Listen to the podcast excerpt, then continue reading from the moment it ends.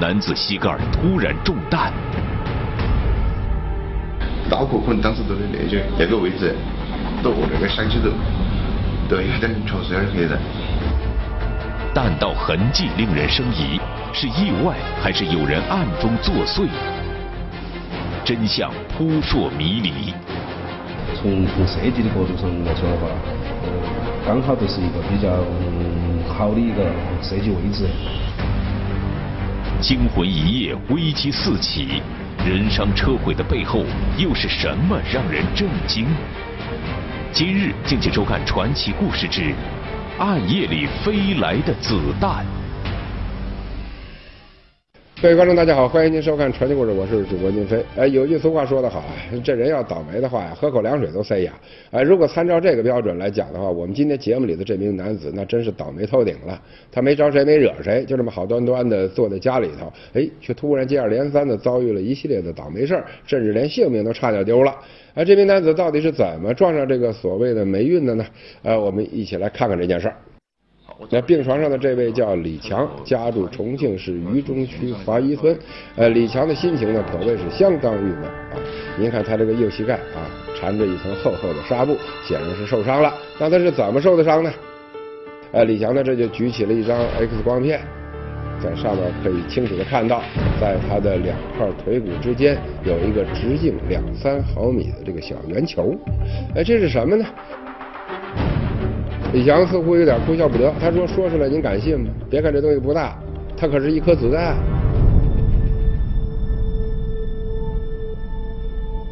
子弹！李强这不是在开玩笑吧？这东西那可不是闹着玩的，他怎么就跑到李强的膝盖里去了呢？哎，一说起这个，李强的脸色那瞬间就变了，他无奈的说：‘您问我，我还不知道问谁去呢。’哎，您别不相信，这子弹从哪儿来的，我压根儿就不知道。他说什么？还有这种事儿啊？”呃，从这颗子弹的位置来看呢，它不像是从李强的背面打进去的。呃，既然如此，枪响之后，李强怎么可能发现不了打枪的人呢？难道他当时是闭着眼睛挨的这一枪？啊，当然不是。呃，据李强回忆事情呢，其实是这样的。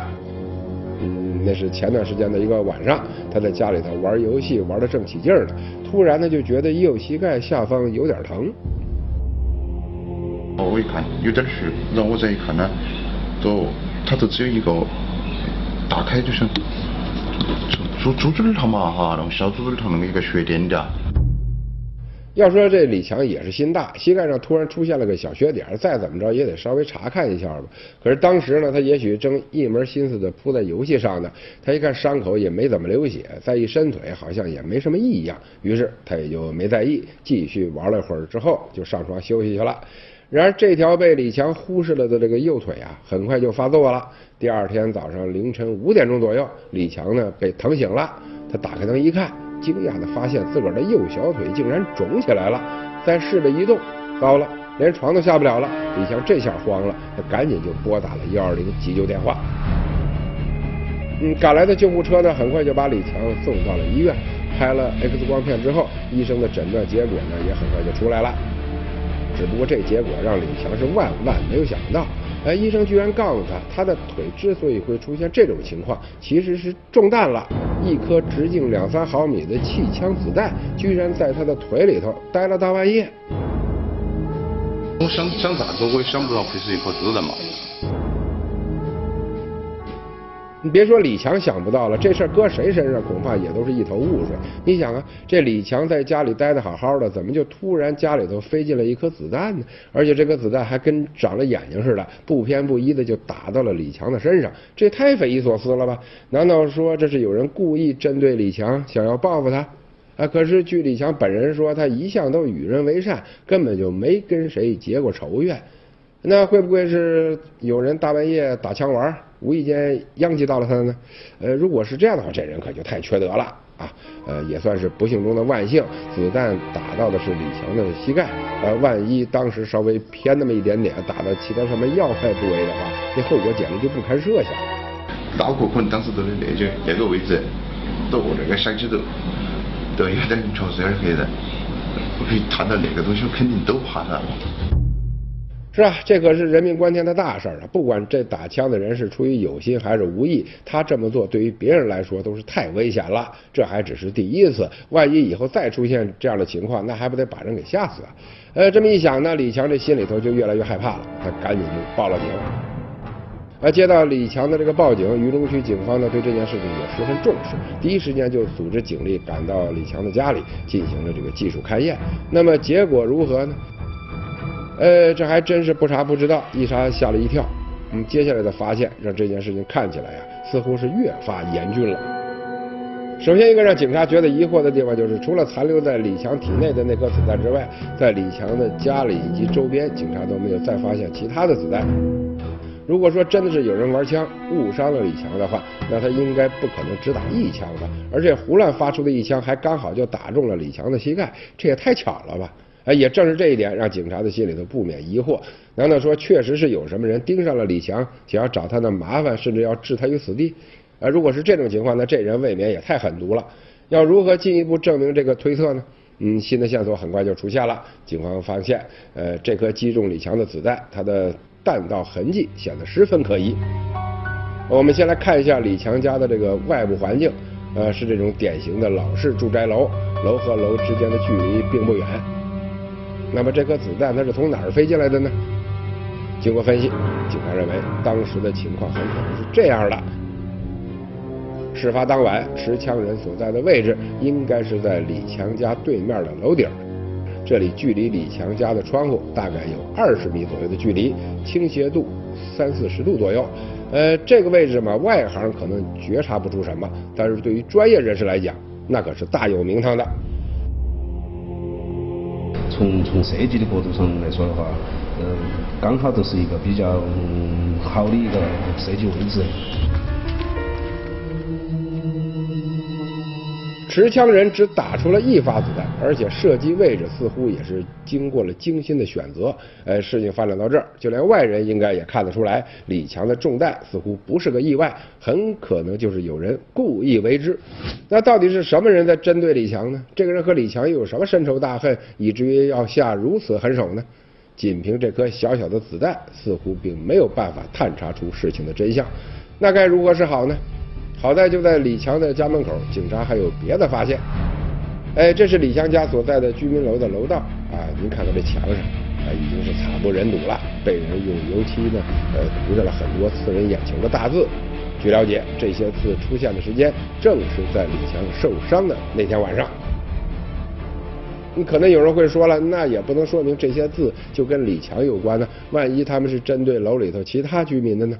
可是警察却不这么认为。首先一点就是，这些标语出现的楼层恰好是李强家所在的楼层，以及他的楼上楼下。呃，而另外一点原因就更重要了。原来这些油漆出现的地点还不只是在居民楼里头，就连李强停在楼下的车也被人喷满了同样的油漆。车整个都红花了。当时据。保险公司估价，车辆的损失大概在一万四千元左右。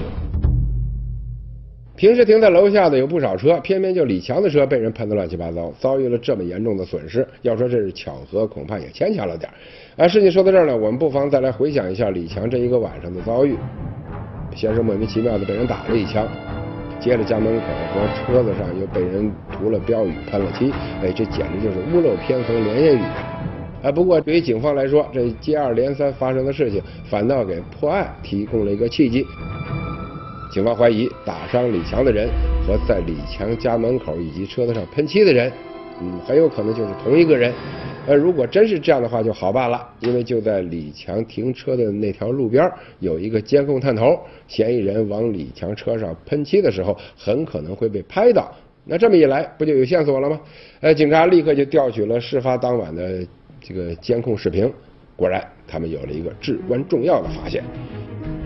从监控画面上可以看到，呃，就在事发当晚凌晨四点四十分，有名男子进入了监控范围。他径直往前走去，手里头似乎还拿了一样什么东西。一分钟之后，这名男子再次出现在了监控范围里。之后的几分钟里，他一直在一辆车的附近兜兜转转，还时不时的靠近车子，弯下腰，似乎是在做着什么。他这是在干嘛呢？答案很快就揭晓了。四点四十六分，这名男子再次经过李强的车子。注意，这名男子经过之前，车身呢是完好的。可是，在他经过之后呢，车上赫然出现了一道长长的黑色油漆。看来这名男子应该就是警方要找的人。他喷涂完李强的车子之后，径直就离开了现场，自以为没有人看到，却没想到这里会有一个监控探头，把他的所作所为开了个一清二楚。要说这名男子也真的是够损人不利己的，虽然暂时还不知道他跟李强之间究竟有什么过节，但是他这种种行为，难道就不怕把自个儿给搭进去吗？难道他就这么恨李强，伤敌一千，自损八百也在所不惜？哎，这些问题恐怕只能等这名男子自个儿来回答了。啊，事情到了这一步，要想找到他呢，也不是什么难事儿。警方很快就锁定了这个人的身份。事情发生的第三天，就在四川眉山把他给抓获了。画面上的这位呢，就是那名男子，他姓付啊。面对警察的，付某承认气枪打人、喷油漆、涂标语都是他干的。不仅如此，还有一件事更是让人惊讶。呃，人们发现，在被抓获的时候，付某的车子后备箱里头啊，竟然还有两支气枪以及一千多发铅弹。铅弹直径的话，估计有两毫米到三毫米。但是，如果说近距离对人开枪的话，是绝对可以造成人死亡的，危害相当大的。付某这也太可怕了吧！这么具有杀伤力的东西，普通人谁敢随身带呀？呃，他到底是个什么角色呀？而且从这一点上来看吧，李强也是够倒霉的，他怎么就惹上这么一个人呢？难道说这人是看李强好欺负？呃，然而接下来事情的发展却让人非常意外了。人们发现，这个父母虽然带的东西让人看着心惊肉跳，可他本人呢，似乎不太像是一个大奸大恶之人。他有妻有子，平时跟人相处的也挺融洽，甚至还是一家企业的高管。无论从哪个方面来说，他似乎都是个相当体面的人。可这就让人想不通了：这样一个人，他为什么会冒着触犯法律的风险，做出如此恶劣的事情呢？付某和李强之间又有着什么不为人知的关系？刚才我们说到，多亏了路边的监控探头，警方很快就锁定了嫌疑人付某，并且只用了短短两天时间就把他抓捕归案了。按照一般人的想法，这付某又是开枪打人，又是随身携带枪支弹药的，乍一听还以为就是某些电影里头出来的，呃，这人十有八九就不是什么好人吧。呃，可是这一次呢，事情似乎偏偏出现了个例外。据了解，三十五岁的付某呢，已经结婚生子了，家里的日子嘛，过得也是相当不错。他平时在四川眉山工作，在企业里头也算是个小高管。如果不是发生了这件事儿的话，呃，这付某应该还算得上是一个成功人士。可是这就怪了，付某有着这么稳定的家庭和工作，他怎么就能冒着放弃这一切的风险，如此疯狂的去针对李强呢？嗯，这俩人之间到底有着什么样的纠葛呢？呃，对于这点呢，付某是这么说的：现在肯定是很气愤，那会儿也没想到起啥子触犯法不法律了，那会儿只想到要他们说个说说是要他们拿个说法出来。要说法。也许有人会不理解了，究竟什么说法这么重要，以至于父母要采取如此极端的手段呢？啊，一说起这个，父母的情绪似乎也有点激动。他表示，自个儿之所以会这么冲动，其实也跟不久前的一段经历有关。正是这段经历，让他看清了李强是个什么样的人，并且逼着他走到了这一步。原来，按照付某的讲述，李强呢曾经从他那儿借过几万块钱。当时呢，李强是拍着胸脯保证，一两个月之内绝对会还钱。看李强说的这么诚恳，再加上一两个月也不算久，付某说他当时嘛还是挺放心的，就没让李强打欠条。信任固然是个好东西，但也有一句老话叫“亲兄弟还明算账”。哎，一张欠条保障的不仅仅是个人的财产，也是让两个人的关系免受不必要的金钱考验。这场没有任何保障的金钱关系，万一出了事儿怎么办呢？哎，虽然不知道当时父母是怎么想的，但是总之吧，事情的发展还是挺遗憾的。到了李强保证的这个还款日的时候，还真的就出事儿了。一直躲到不见面。我找了他很多回了，因为我平时又不在重庆，而回来的次数也有限。但是到了最后，他就干脆不承认差我的钱。父母说他做梦都没想到，当初信誓旦旦保证很快就会还钱的李强，居然翻脸比翻书还快，直接就赖账了。那，几万块钱也不是个小数目，父母肯定不甘心就这样打了水漂，于是他就隔三差五的发短信、打电话，甚至跑上门去要。可结果呢，日子一天天过去，让他越来越生气的是，这李强根本就不露面。呃，那要怎么办呢？呃，事发的这天晚上，也许是忍耐终于到了极限，父母说他脑子一热，居然做出了一件让他自己都懊悔不已的事情。呃，那天晚上，父母说他再次上门去找过李强。空调在转，里头有人影来晃，我肯定是确定有人。屋里的李强是在做什么？父母不知道，但是他知道的是自个儿又一次吃了闭门羹。想想这大半年的讨债经历，父母是气儿不打一处来。他转身回到自个儿的车上，拎起了一把气枪。哎，这气枪是从哪儿来的？我们过会儿再说。啊，总之当时嘛，父母拿起枪之后，居然头脑一热，就爬到了李强家对面楼房的天台上，朝着屋子里的李强就开了一枪。这父母也真是够荒唐的。万幸李强只是受了点伤，如果真是出什么大事儿的话，他这就是故意。杀人了呀！哎，然而当时呢，让人更加无语的事还在后边。打了这枪之后，父母非但没有意识到自个儿的行为可能产生的后果，他一看李强居然没反应，自个儿的目的没达到，哎，反而彻底失去了理智。他拿起了自喷漆，呃，在李强家的这个楼梯过道上是上上下下喷涂了各种各样发泄私愤的标语。做完这一切还不解气，呃，居然又找到了李强的车子，把他也喷了个乱七八糟。人们常说冲动是魔鬼，给人带来的必然不是一个美好的结局。哎，其实冷静下来之后，父母就已经认识到自个儿究竟犯了多么严重的一个错误。而当警察在四川眉山找到他的时候，才刚刚亮明身份，他就知道自己在深夜里做过的那些事情已经败露了。走到这一步，父母说他也是懊悔不已。呃，但他呢也觉得，如果不是李强一而再再而三的耍无赖，他也根本就不会失去理智。所以寻根究底，这件事情之所以会发生，那还是怪李强。好，啊，说到这儿呢，付某的这个故事版本说完了。在这个版本里头呢，这是一个恶意赖账和过激讨债的故事。那对于这番说辞，李强有什么话要说吗？呃，接下来李强讲的就比较有意思了。如果说有经济上的纠纷，你如果说真都算真的有，你从来没找我谈过经济上的纠纷。你事情，何况没得呀？说你又多，你又多，都算我差的钱，你从来不不找我还钱，你都不停的搞事情，都我也不晓得你是啥子意思。李强这话里头有着两层意思：第一，他和父母之间根本就不存在任何金钱借贷关系；第二，这大半年来，父母似乎是一直在无缘无故的骚扰他。也许有人会说了，这李强的逻辑似乎站不住脚啊！你要是真没借过父母钱的话，父母好好的怎么可能会盯上你不放呢？啊，对于这一点，李强呢是这么解释的：他表示，父母之所以会一直骚扰他，那其实都是因为另外一个原因，这原因嘛跟钱无关。是感情方面的。到现在，我的女朋友曾经和他一起就谈了谈过恋爱，呃，嗯，但是就大概两三年前哈，他们分手了。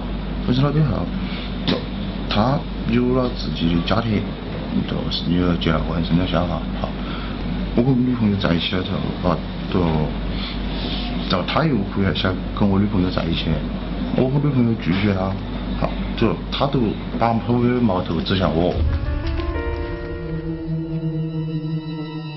原来李强和父母之间还有这么一层关系。按照李强的说法，父母完全是因为求而不得，所以才把他当成了假想敌，想方设法的去找他的麻烦。呃，这个剧情反转的简直让人目瞪口呆。这俩人给出了两套完全不同的说辞，到底谁真谁假呢？啊，因为两个人都是空口无凭，这答案呢，恐怕只有他们自个儿才知道了。而作为旁观者，唯一可以确定的，大概就是，不管是经济原因也好，情感原因也好，傅某和李强之间确实存在了一些矛盾。虽然矛盾激化的原因人们了解的并不真切，但造成的后果却是两败俱伤。这无疑是一个双输的结果。究其原因，除了傅某的冲动，那支气枪也是让事情更加恶化的关键原因。那他是从哪来的呢？呃，根据傅某的说法，事情是这样的：打伤李强的这支气枪啊，是傅某通过非法途径购买的零件，自个儿组装的。啊，本来只是为了好玩，结果呢，或许连他自个儿都没想到，他不仅伤了人，更是触犯了法律。非法持有枪支弹药罪。以火药为驱动的枪支，一支以上都构成非法持有枪支；以气体为驱动的枪支，两支都构成非法持有枪支。然后，非法持有弹药是气枪铅弹一千发以上，都构成非法持有枪支弹药罪，它都构成的。傅某这简直是错上加错，哎，要说他也是挺有本事的，居然能自个儿鼓得出枪来，哎，可是这聪明才智一旦越过了法律的底线，只会适得其反，伤人害己。也正是因为这些原因，事发之后，傅某因为涉嫌非法持有枪支弹药罪、故意伤害罪、故意损毁他人财物罪，被渝中警方拘捕了，而等待他的也只有深刻的懊悔和自责。真皮是重新处理，然后对于受害人这一块，争取就是有个好的赔偿。我都有些愿回头再看今天这件事儿啊，傅某和李强之间不管到底发生过什么，但他们的矛盾根本就没有到水火不容的地步。那是什么把整件事情的发展最终推向了一个无法挽回的方向呢？父母的冲动应该是相当重要的因素。呃，其实人在愤怒的情绪下会产生某种冲动，这很正常。但作为一个健全的成年人，不该任由冲动的火焰烧断理智的保险丝，甚至突破行为的底线。一时的冲动带来的很可能是长久的悔恨。这种得不偿失的事情，我们还是躲得越远越好。